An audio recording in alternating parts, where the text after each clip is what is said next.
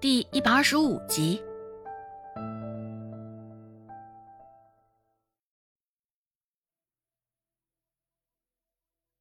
周芷被这声音喊的，后脊背上也是一层鸡皮疙瘩乱窜，有一阵寒气就这般扭扭捏捏的从脚底板上升腾而起。周芷打了一个激灵，而他身后的周芷先前还是一副状况外的脸，现在见到了周芷的反应，很快也意识到身后这些说话之人。定然不是什么好货色。想到这儿，周兴下意识的伸手抓住了周芷，两个人也没有回头，只装作没有听见的声音，闷着头继续往前走。不过没走两步，两个人就撞到了两堵肉墙。嗯，哎呀，挡住他们两个去路的。可不就是常伴在王跛子身旁的两个瘦猴子？俩瘦猴子，手长脚长，一下子就追上了周芷他们。身量较高的那个瘦猴子挑了挑眉，瞧着面前身高只到他胸口的两个丫头，语气不善的说道：“没听到大爷喊你们俩呢？跑什么？是想找死吗？”周芷注意到，他垂着的那只手无意识的微微颤抖着，而一旁另一个较矮的瘦猴子也是同样的状况。事情不会这么凑巧，定然是事出有因。只是周芷也不确定，这王跛子干的还是顾寒生干的。毕竟王跛子的手是顾寒生废掉的。想到这茬事儿。周芷心里的担忧扩大了几分。顾寒生废掉了他的手，所以王跛子斗不过顾寒生，这是要退而求其次，想要欺负他不成？脑海中刚闪过这样的念头，周芷的眉头就紧紧的蹙了起来。周兴也同样的紧张。虽说面前几人他没见过，只是光瞧着他们的面相、说话的语气，还有不经意间的站姿，都透露着他们不是好人的这一信息。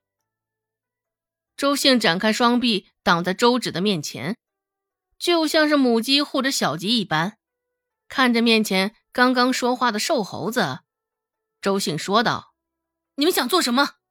再这样，我可要喊人了。”哈哈，身后的王跛子满是讽刺的轻笑两声，说道：“喊呀，我倒是要瞧瞧谁会来救你们，谁敢来救你们。”周芷保持着镇定，脸上的神色不见慌张，瞧了一眼这四周，虽已经是村口了，只是瞧着距离村口应该还有些距离。现在喊，也没有人能听得见。偏这时候，路上还冷清极了，除了他们，不见有其他人经过。这个时候，恐怕还真的只能依靠自己了。有了这个觉悟，周芷深深吸了一口。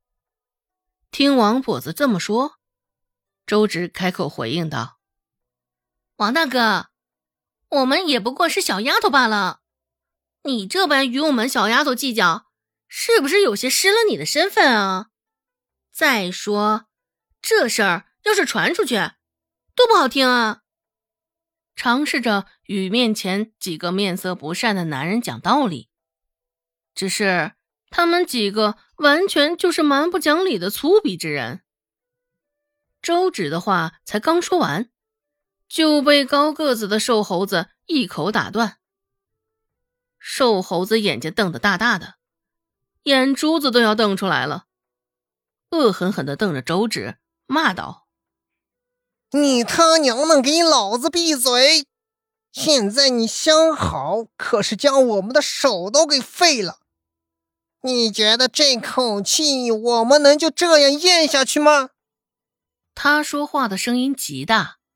周芷被他吼得耳边全是一片汪汪之声，下意识蹙了蹙眉头。周芷开口道：“既然是他将你们的手废了，找上我有什么用？若是让人听见，也只会耻笑你们。斗不过男人，现在欺负一个丫头。”周芷扫了一眼面前两个瘦猴子的手，原本还真是顾寒生给废的。若是没有今天被他们三个围追堵截的场面，周芷定然会为顾寒生拍手叫好。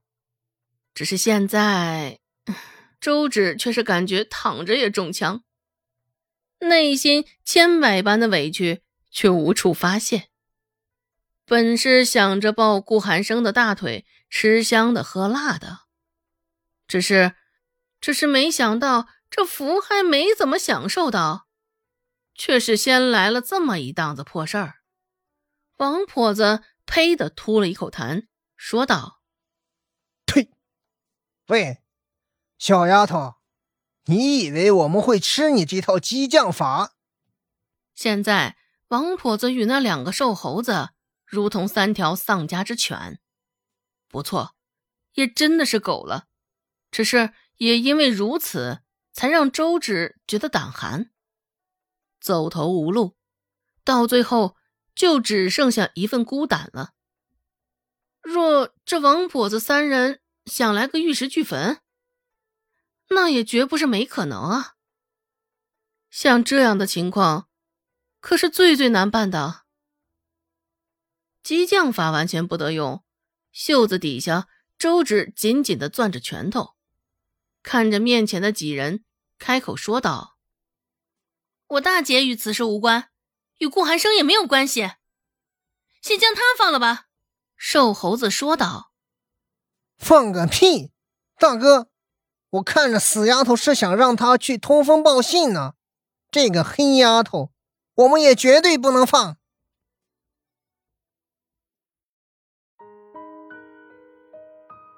本集播讲完毕，感谢您的收听。感兴趣。别忘了加个关注，我在下集等你哦。